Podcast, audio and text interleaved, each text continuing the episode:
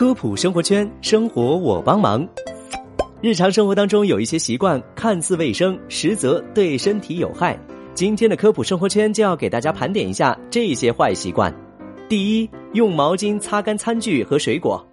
我国城市自来水都是经过净化、消毒处理的，用自来水冲洗过的餐具和水果基本上是洁净的，反而毛巾上附着着大量的细菌，用毛巾擦会造成二次污染。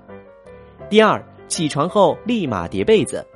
起床后，先把被子翻过来，摊晾十分钟之后再叠起来，最好每周晾晒一次。人在睡觉时会排出大量的汗液，起床之后就把被子叠起来，汗液留在被子里，会给病原体创造良好的生存环境。时间一长，不仅会有汗臭味，影响睡眠的舒适度，而且对身体也不利。第三，把水果烂的部分削掉再吃。有些人碰到水果烂了一部分，就把烂掉的部分削掉再吃。以为这样就不会有问题了，实际上，即使把烂掉的部分削去，剩余部分可能已传入了细菌和有害的代谢物，甚至还有微生物开始繁殖，如致癌的霉菌。